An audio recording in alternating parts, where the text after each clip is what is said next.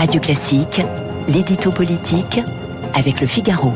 Bonjour Loris Boichot. Bonjour Augustin, bonjour à tous. Le pass sanitaire entre en vigueur aujourd'hui dans la plupart des lieux de la vie quotidienne.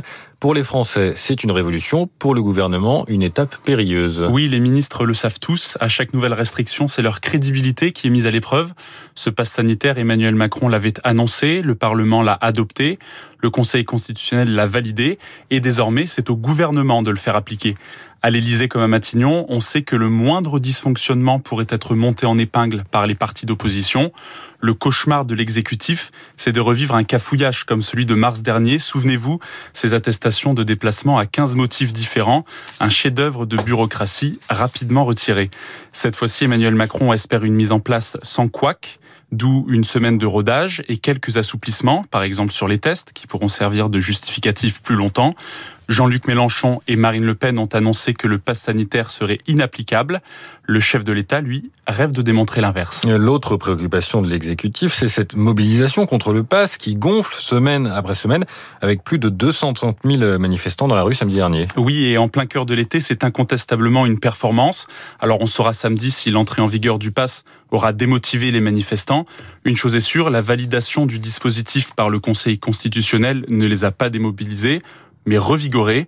En trois semaines, le nombre d'opposants dans les rues a doublé.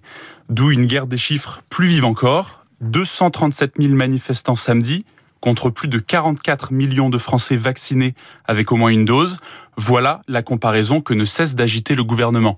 Sa stratégie n'a pas changé. Il s'agit de minimiser la contestation et d'insister sur les outrances de certains participants avec un objectif, affaiblir le soutien au mouvement. Selon un récent sondage ELAB pour les échos et radio classiques, 37% des Français continuent de l'approuver. Et avec ces nouveaux clivages, Loris, entre les vaccinés et les non vaccinés, entre les pros et les anti-pass sanitaires, est-ce qu'on doit craindre une fracture dans la population? Oui, il suffit de regarder la carte de France de la vaccination pour s'en convaincre. Vous pouvez d'ailleurs la retrouver dans le Figaro aujourd'hui à partir d'une étude passionnante de la Fondation Jean Jaurès. On y aperçoit une rupture très nette. D'un côté, un nord-ouest plus vacciné que la moyenne, de l'autre, un sud-est et des territoires d'outre-mer sous-vaccinés. Même division entre les communes riches et les communes pauvres, entre les villes et les campagnes. À partir d'aujourd'hui, avec le pass, ces différences auront des effets concrets au quotidien. On ne vivra pas les restrictions de la même façon dans le très chic 7e arrondissement de Paris, où 70% des habitants sont vaccinés, et à Vaux-en-Velin, par exemple, dans la banlieue de Lyon, où c'est le cas de moins de 40% de la population seulement. Sur le plan politique, ces inégalités peuvent porter préjudice à Emmanuel Macron et il le sait. Voilà un président qui divise les Français. C'est ce que clament les antipasses sanitaires.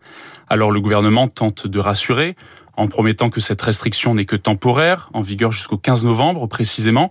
S'il la prolongeait trop longtemps, l'exécutif courrait un risque, celui de voir le soutien majoritaire des Français à cette mesure se transformer en lassitude et la lassitude en défiance. Merci Loris Boichot du Figaro. On vous retrouve toute la semaine à ce micro et cette carte dont vous parliez, eh bien, elle a attiré euh, l'attention de Victoire Fort dans sa revue de presse. On y revient donc à 8h30. En attendant, il est 8h15 sur Radio Classique et nous sommes en direct avec